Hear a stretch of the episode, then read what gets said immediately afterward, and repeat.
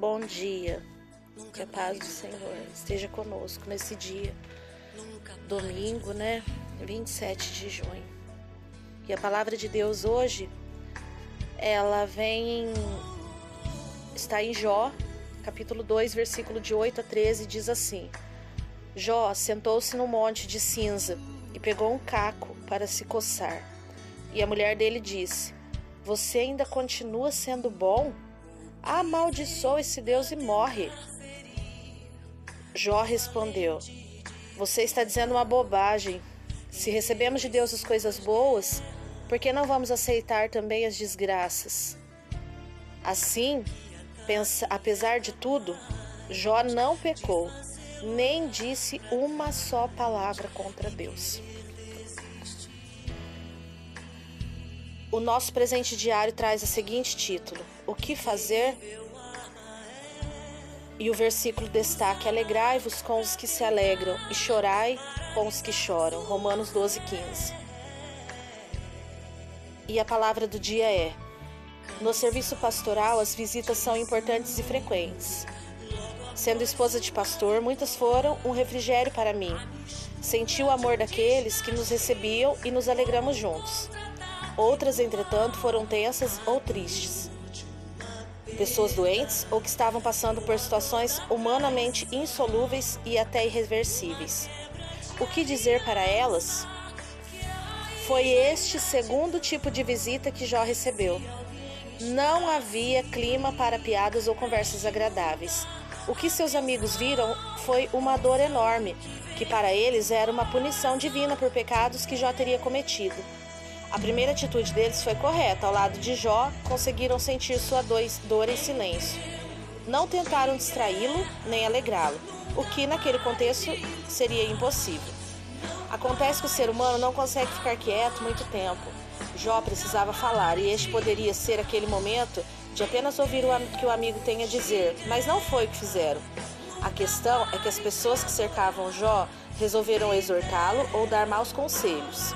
Ele perdeu sua riqueza material estava doente, enlutado, certamente confuso, extremamente abalado, sem perspectivas. Era hora de repreendê-lo ou de consolá-lo. De que adianta fazê-lo se sentir culpado além de tudo? Creio que os amigos até tiveram uma boa intenção, que Jó se arrependesse, mas sua ajuda não foi eficaz. Tanto que Deus, o melhor amigo de todos, repreendeu o que disseram, em Jó 42,7. E nós, que tipo de amigos nós somos? Aquele que as pessoas só podem contar nos bons momentos ou que sempre está presente? Quando nos deparamos com o sofrimento do outro, às vezes o melhor é não dizer nada, apenas escutar e demonstrar amor e compreensão. Olha lá o versículo em destaque: Alegrai-vos com os que se alegram e chorai com os que choram, que está em Romanos 12, 15. Isso ajuda muito mais do que tentar explicar o que somente Deus conhece ou buscar solucionar problemas que só Ele consegue. Levem os fardos pesados um dos outros e assim cumpram a lei de Cristo. Gálatas 6, 2. Então a palavra de hoje ela vem dizer que na vida nós teremos sim muitos momentos difíceis, né? Nós teremos aflições. Mas e nesses momentos de aflições? Nos momentos de dificuldade. Como que nós vamos reagir diante disso?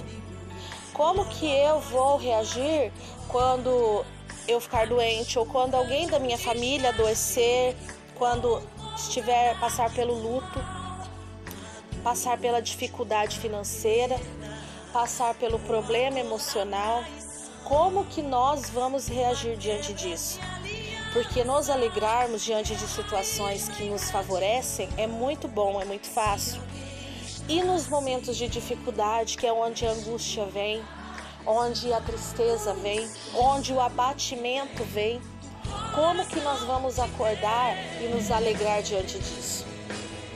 E a palavra de Deus ela vem nos mostrar hoje que nós devemos nos alegrar e principalmente ser suporte aos outros.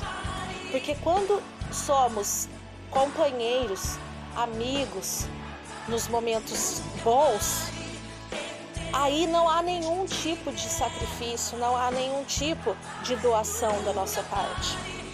Mas quando há um momento, um amigo, um companheiro que está passando pela dificuldade e nós nos dedicamos a estar com ele em todo e qualquer tipo de momento, dando o apoio não só moral, mas o apoio necessário naquele momento, diante da dificuldade da pessoa, aí sim nós estamos doando o nosso tempo, doando às vezes algo que para nós seria muito difícil.